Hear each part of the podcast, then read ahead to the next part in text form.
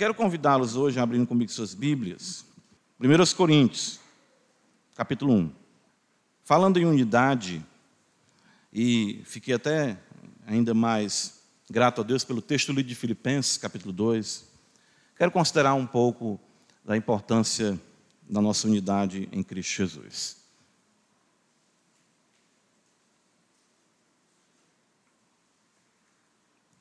1 Coríntios capítulo 1, versículo 10,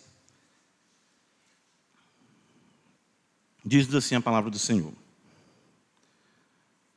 Rogo-vos, irmãos, pelo nome de nosso Senhor Jesus Cristo, que faleis todos a mesma coisa, e que não haja entre vós divisões. Antes sejais inteiramente unidos, na mesma disposição mental e no mesmo parecer. Pois a vosso respeito, meus irmãos, fui informado pelos da casa de Chloe, de que há contendas entre vós. Refiro-me ao fato de cada um de vós dizer: Eu sou de Paulo, e eu de Apolo, e eu de Cefas, e eu de Cristo. Acaso Cristo está dividido? Foi Paulo crucificado em favor de vós, ou fostes porventura batizados em nome de Paulo? Amém. Senhor, nós louvamos o teu nome por tua palavra ela é a verdade, nós precisamos da tua graça, do teu poder, para discernir a mente do Senhor revelada. De fato, é o teu Espírito que nos traz, Senhor, essa bênção sem igual. Ajuda, ajuda-nos, Senhor, para que aos teus pés aprendamos como viver de forma agradável Senhor. Cada irmão, irmã, cada família, a tua amada igreja, o teu povo, que invoca o teu nome. Nós cremos no poder do Espírito Santo e por isso estamos aqui. Precisamos da porção que o Senhor reservou para nós.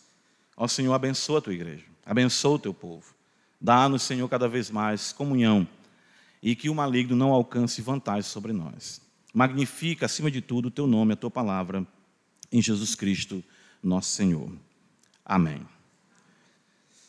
Irmãos, a igreja de Corinto, né, como os irmãos bem sabem, ela, ela se tornou para, para nós né, um, um, um paradigma de igreja problemática. Mas eu creio que isso foge um, foge um pouco né, daquilo que, creio eu, seja o propósito da Escritura Sagrada. A igreja de Corinto não é uma igreja entre né, mil ou uma igreja entre um milhão, ou, enfim. Isso é um fato que nós podemos observar das lutas que são pertinentes às igrejas de Deus. Por essa razão, epístolas endereçadas a igrejas específicas elas têm sim uma aplicação para nós, como nós acabamos de ler a carta de Paulo à igreja de Filipos, e essa mesma temática foi abordada por Paulo também em Filipenses. Né? E nós podemos aprender daí como a palavra tem a sua pertinência a sua relevância, claro, para nossas vidas como igreja do Senhor, como crentes em Jesus Cristo. O fato é que nós precisamos sempre, isso eu tenho me convencido cada vez mais, e falo isso da minha vida cristã. Eu sempre gosto de observar o que o Senhor vem me ensinando na minha experiência como crente. Eu preciso ouvir o Evangelho com frequência. Eu preciso ouvir as mesmas verdades. E essas mesmas verdades que nós estamos familiarizados, elas muitas vezes elas fogem da nossa percepção cristã e nós muitas vezes vamos tocando a vida de forma um tanto uh, difusa do foco daquilo que Deus estabeleceu para nós. Ora, a igreja, como nós sabemos, ela é composta de muitas pessoas, de muitas personalidades, de muitas, enfim, uh, pessoas de origem, cultura, temperamento, uh, maneira de pensar, de agir completamente distintos. Nós sabemos disso. Ninguém aqui é igual. Nós somos completamente distintos uns dos outros. Nosso gosto, nossa maneira de falar, isso também reflete a glória de Deus.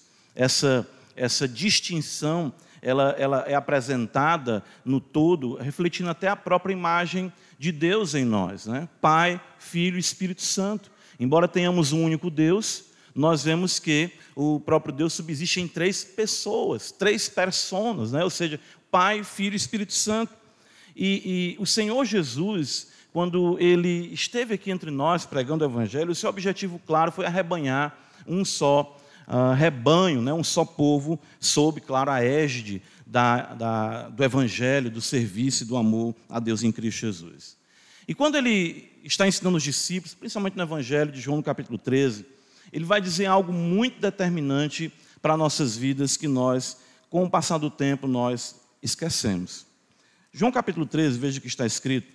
Se nós fôssemos é, indagados, né, o que caracteriza, na essência, a igreja de Deus, a igreja de Jesus Cristo, o que é que nós responderíamos?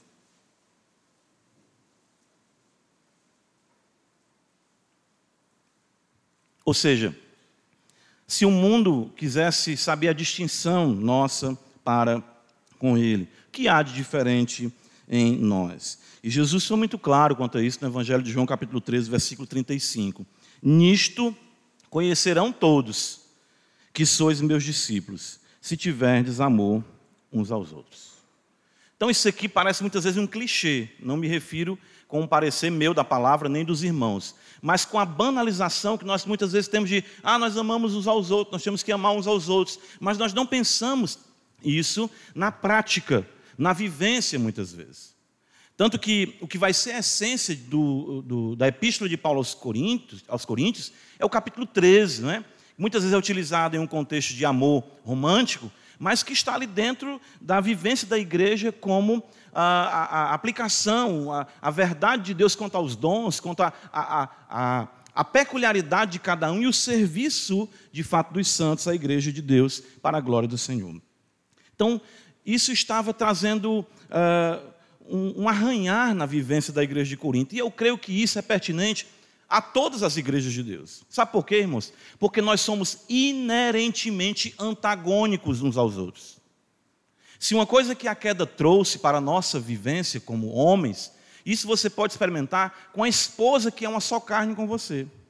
Desde o momento da queda, o Senhor já estabeleceu isso, ou seja, o juízo de que a relação mais íntima na face da terra, marido e mulher, iria passar sim por questões de atritos, e somente a graça de Deus poderia remediar essa relação tão abençoada, mas ao mesmo tempo tão complexa.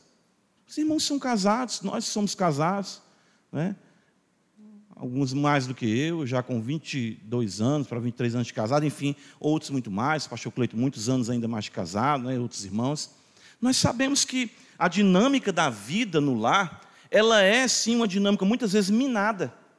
Na nossa relação com o nosso cônjuge, na nossa relação com os nossos filhos, na nossa relação com aqueles que amamos e que são carne da nossa carne, ou os nossos filhos que são o nosso sangue. Ora, se isso é um fato na intimidade do nosso lar, pelos quais nós estamos dispostos a dar a vida, o que dizer na igreja de Deus? Nós que vivemos as nossas vidas na semana, cuidando de tantas coisas, de tantos afazeres, né? nós muitas vezes trazemos uma utopia para o contexto da igreja e queremos que a igreja seja tudo de perfeito e de bom da nossa perspectiva. E aí é o que acontece como aconteceu com a igreja de Corinto. Nós idealizamos igrejas, idealizamos modelos, e isso muitas vezes nos traz conflitos, atritos, que lamentavelmente são inerentes a nós como pecadores. O problema não é termos isso. O problema é não pensarmos biblicamente em como lidar com isso. O problema é não sabermos de forma cristã agir e reagir, certo? Aquilo que inerentemente nos coloca em um antagonismo uns com os outros. Ora, se nós nos colocamos contra Deus quando pecamos, se o temor de Deus nós lamentamos e sofremos muitas vezes, não nos é, é, barra para que venhamos a ofender o próprio Deus, o que dizer nas nossas relações? E nós somos tão danosos, tão complicados, que nós nos reunimos apenas em dois dias praticamente da semana mas é o suficiente para nós termos muitas coisas para nós tratarmos e considerarmos em nossa pecaminosidade. Paulo chega a se dirigir para a igreja de Corinto e dizer: Eu rogo a vocês. E isso é muito característico do apóstolo, como um apelo de Deus para nós. Eu peço a vocês, irmãos, ele lembra que nós somos irmãos. Nós esquecemos que nós somos irmãos. Rogo-vos, irmãos isso aqui não é apenas uma praxe, não é um formalismo apostólico, não é palavra de Deus inspirada. Você é meu irmão. Eu sou o seu irmão, ainda que você esqueça disso e não queira cogitar isso. Irmãos, lembram, família de Deus, Deus, nosso Pai, nós, nossos, nós somos seus filhos. Paulo faz um apelo para a igreja, para que a igreja lembre da sua irmandade em torno do propósito maior, ou seja, comprados pelo sangue de Cristo, termos a Deus como Pai e sermos família do Senhor. E Paulo, interessante que ele estava distante aqui. Mas ele é informado, às vezes nós pensamos assim, né? É, olha aqui no versículo 11: Por isso, Paulo diz, pois a vosso respeito, meus irmãos, novamente ele diz, Fui informado pelos da casa de Chloe de que há contendas entre vós. Ora, se isso chegou ao conhecimento de Paulo, claro, isso foi providencial. Então é importante muitas vezes nós, como família de Deus, observarmos o que, é que está acontecendo entre nós como igreja de Deus. Nós ouvirmos, de fato, a, o coração da igreja, nós ouvirmos o pulso da igreja e considerarmos se de fato uh, nós não estamos precisando trazer à memória que nós somos família de Deus, que nós somos irmãos em Cristo Jesus e que nós não, não podemos permitir que as contendas se estabeleçam entre nós. Como isso se dá? Perceba, o apóstolo Paulo vai dizer no versículo 10. Rogo-vos, irmãos, já, já já nós falamos sobre o apelo dele em Cristo Jesus, mas Paulo vai dizer que faleis todos a mesma coisa. Que, que Paulo vai dizer isso? Irmãos, não existe nada pior para uma igreja do que o câncer da língua não contida. Por isso que Paulo diz: faleis a mesma coisa. O verbo que Paulo utiliza aqui é da conversação. O que traz dano à igreja, interessante isso aqui que o apóstolo Paulo coloca, porque o que é que edifica a igreja? O que é que gera fé na igreja? O que é que preserva a igreja? O que é que sustenta a igreja? Interessante. É a instrumentalidade da língua na proclamação do evangelho. Mas a mesma língua também, quando não contida, ela se torna um câncer e uma gangrena no meio do povo de Deus. Quando nós não falamos a mesma coisa. Tiago nos diz isso. Abra comigo em Tiago, veja. Nós precisamos lembrar dessas verdades. Todo mundo sabe qual é o capítulo que eu vou aqui de Tiago. Qual é? Me diga enquanto a gente vai abrindo.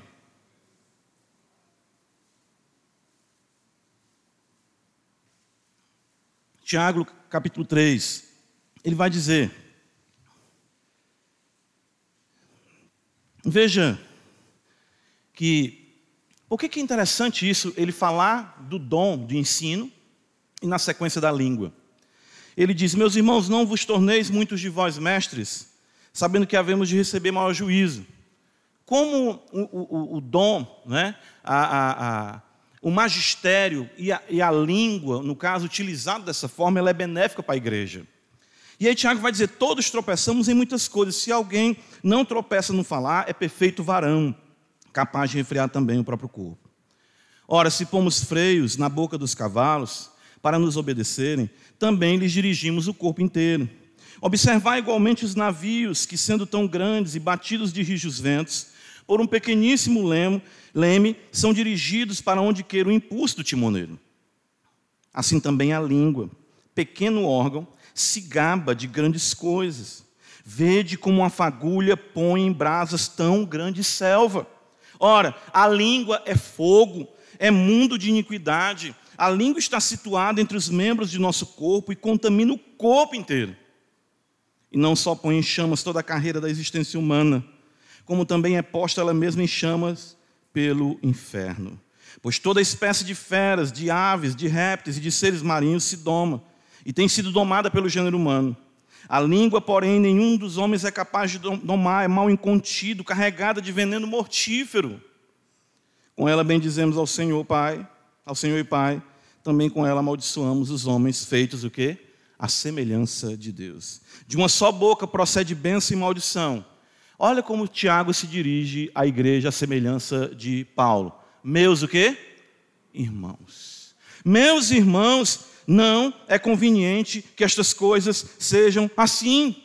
Acaso pode a fonte jorrar do mesmo lugar o que é doce e o que é amargoso? Acaso, meus irmãos, pode a figueira produzir azeitonas ou a videira figos? Tão pouco pode a fonte de água salgada dar água doce. Irmãos, nós precisamos falar a mesma coisa. Nós precisamos estar em sintonia com o discurso, sabe de quê? Do avanço do reino de Deus. Qual o critério pelo qual você tem que aferir a saúde da sua congregação local?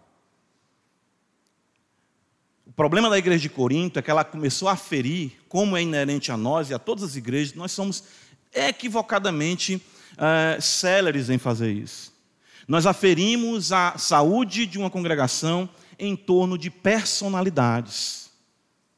Paulo, Apolo, Cefas. Só existe uma personalidade que une a igreja de Deus, e essa é Jesus Cristo, nosso Senhor. É por isso que Paulo vai dizer: rogo-vos, pelo nome de nosso Senhor Jesus Cristo. Nós temos que entender, irmãos, que nós não iremos, entenda, isso é interessante, isso aqui não é algo, ah, vamos dizer, ah, nós temos que saber lidar com as incoerências de um mundo caído. E quais são as incoerências do mundo caído? Você não vai gostar totalmente de mim, como eu não vou gostar totalmente de você, porque nós somos pecadores. Mas existe uma pessoa que é capaz de anular esse mal em mim e você, e ela se chama Jesus Cristo, nosso Senhor. Irmãos, tem momentos que eu não me aguento. Tem momentos que a minha esposa não me aguenta. Tem momentos que eu não aguento minha esposa ou os meus filhos. Mas nós apelamos para o quê? Jesus Cristo, nosso Senhor. E se esse é um fato em nossos lares, por que, que nós queremos, na igreja de Deus, compartimentalizar ou nos dividirmos em facções, como diz o apóstolo Paulo? Você é de quem? Ah, eu sou do pastor Cleito. Ah, eu sou do pastor André. Ah, eu sou do pastor Ariel. Ah, eu sou do irmão Max Peter. Ah, eu sou do irmão Paulinho. Eu gosto mais de estar perto dessas pessoas. Isso não reflete o evangelho da glória de Deus. Pereça o pastor André, pereça o pastor Cleito, pereça o pastor Ariel, pereça todos os homens, mas Jesus Cristo é o mesmo ontem, hoje e será para sempre. Irmãos, nós precisamos desses ares celestiais. Nós temos uma causa comum, o reino de Deus. O grande problema é quando nós não conseguimos, nós ficamos nessa questão uh, de, de fecharmos a nossa vida com realizações pessoais nossas vontades, nossos quereres. Nós precisamos, veja, Paulo diz: falem todos a mesma coisa, porque se vocês ficarem falando coisas diferentes uns com os outros e uns dos outros, olha o versículo 10 que está dizendo: para que não haja entre vós divisões. Irmãos, eu tenho certeza que vocês já ouviram do que é uma divisão numa igreja. Irmãos, é um inferno na terra. É uma mazela sem igual. É por isso que Paulo, na abertura da carta aos Coríntios, ele não trata logo. É interessante aqui, né? Porque Paulo, ele tem um apostolado dele questionado em Corinto. A igreja de Corinto, ela é uma igreja que tem uma libertinagem de conhecimento de todos. A igreja de Corinto estava no culto dizendo: anátema Jesus. 1 Coríntios 12, Paulo fala isso. A igreja de Corinto, ela estava na ceia com embriaguez e desordem. A igreja de Corinto anulou e de fato estava negando pilares fundamentais da fé, como a doutrina da ressurreição. 1 Coríntios capítulo 15. Mas nenhum desses temas urgiu tanto o apóstolo Paulo para ele iniciar sua epístola do que a importância da unidade, porque isso é que nos caracteriza como discípulos de Cristo. Uma vez que nós temos o amor de Deus em nossos corações em Cristo Jesus, essas outras coisas todas são tratadas. Mas se a trombeta der sonido incerto e um correr para o lado e outro correr para o outro, a imoralidade não é tratada, a divisão não é tratada, a heresia não é tratada, porque todo mundo corre para caminhos diferentes daquele que é o caminho proposto por Deus. A unidade em nosso Senhor Jesus Cristo.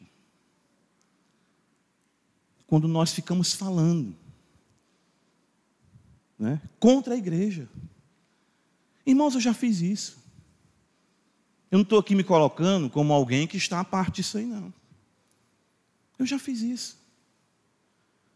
Teve momentos aqui meus, como pastoreado pelo pastor Cleito, que eu não concordava com coisas que o pastor Cleito tinha como decisão, mas eu disse, eu tenho que pregar para o meu coração. E o pastor Cleito falou isso para mim.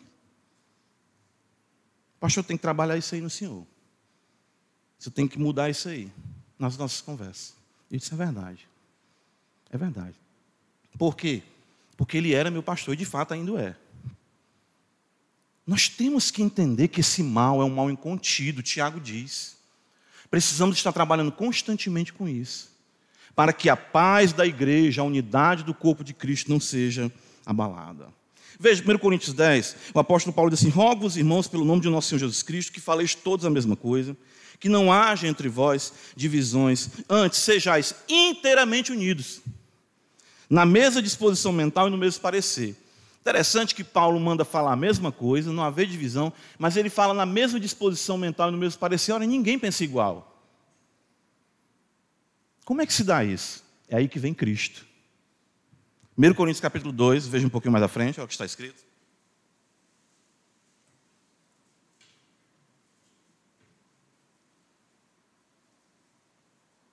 Paulo vai dizer: Versículo número 14, 1 Coríntios 2,14, ora o homem natural não aceita as coisas do Espírito de Deus, porque eles são loucura. E não pode entendê-las porque elas se discernem espiritualmente, porém um homem espiritual julga todas as coisas, mas ele mesmo não é julgado por ninguém. Pois quem conheceu a mente do Senhor que o possa instruir? Nós, porém, temos o quê? A mente? Ah, como é que nós podemos ter a mesma disposição mental e o mesmo parecer? Com a Bíblia. Então, como é que você tem que avaliar? Que foi isso que me fez, na minha relação com os meus pastores, eu citei aqui o pastor Cleito ou outros, pensar: o que é que o púlpito está nos dizendo? O que deve nos alinhar é a mente de Cristo, é a pregação, é o Evangelho.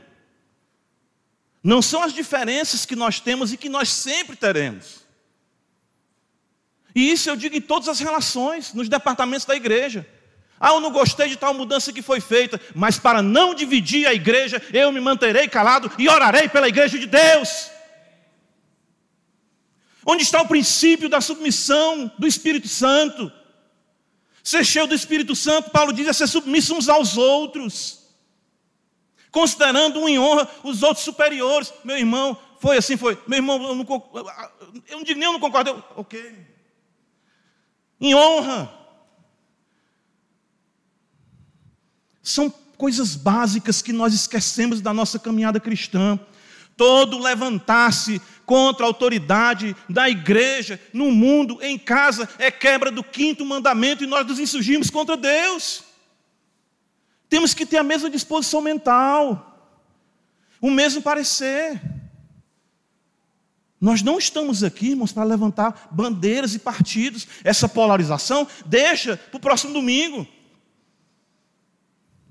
Mas aqui o que é? O que é isso aí? Não, é a igreja? Não. Vamos nos unir. Os fiéis, irmãos, estão sempre conversando entre si para a edificação do reino de Deus.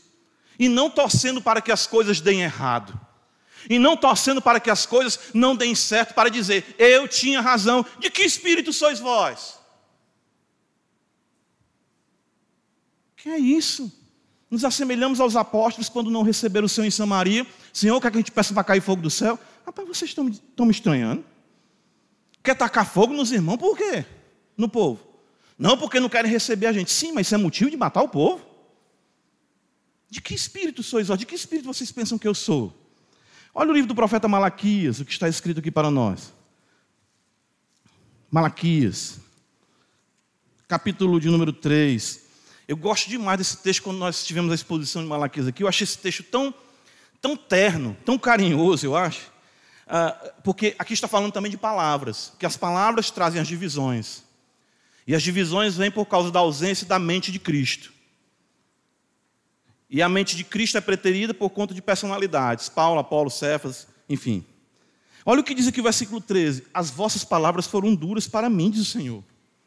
Nós ofendemos a Deus com nossas palavras. Na minha incredulidade, nas minhas dores, eu questionei Deus dizendo: Onde tu estás?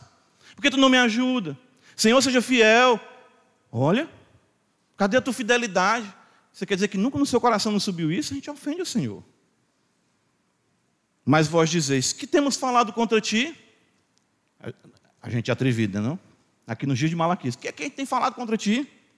Vós dizeis: Inútil é servir a Deus. Interessante que é um conceito, né? Você semeia. Isso aí não vai dar certo. É inútil isso aí. Isso aí eu não aceito. Isso aí eu não concordo. Você começa a semear no contexto da vivência da igreja um negativismo. Isso é inútil. Que nos aproveitou termos cuidado em guardar os seus preceitos e andar de luta diante do Senhor dos Exércitos. Ora, nós reputamos por felizes e soberbos. Começamos a né, questionar a bondade de Deus. Também os que cometem impiedade prosperam, sim, estes tentam ao Senhor e escapam. Mas olha o versículo 16, isso aqui que eu acho fantástico. Então os que temiam a Deus falavam, o que é está escrito aí? Uns aos outros. Uns aos outros. Isso é recorrente no apóstolo Paulo, nas epístolas. Amai-vos uns aos outros, instruí-vos uns aos outros, sujeitai-vos uns aos outros. O Senhor atentava e ouvia. Toda conversa que você tem em qualquer ambiente com outro crente, Deus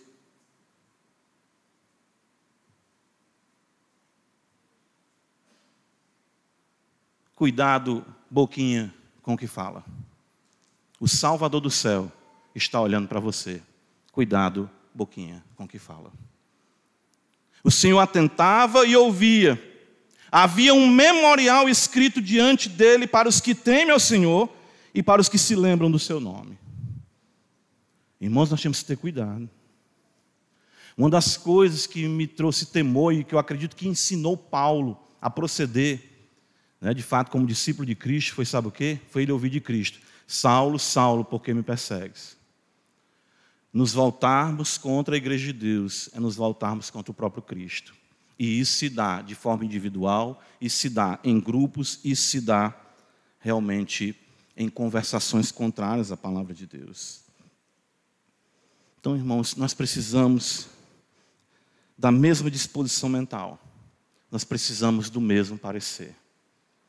É inerente, irmãos, o mundo em que nós vivemos. Eu conversando certa feita com o pastor Cleito, eu digo isso porque eu, eu sempre digo isso para ele, aprendo muito demais com ele. Nós temos que aprender a lidar, como cristãos, com as frustrações que são inerentes à nossa vida. Tem coisa que eu não gosto.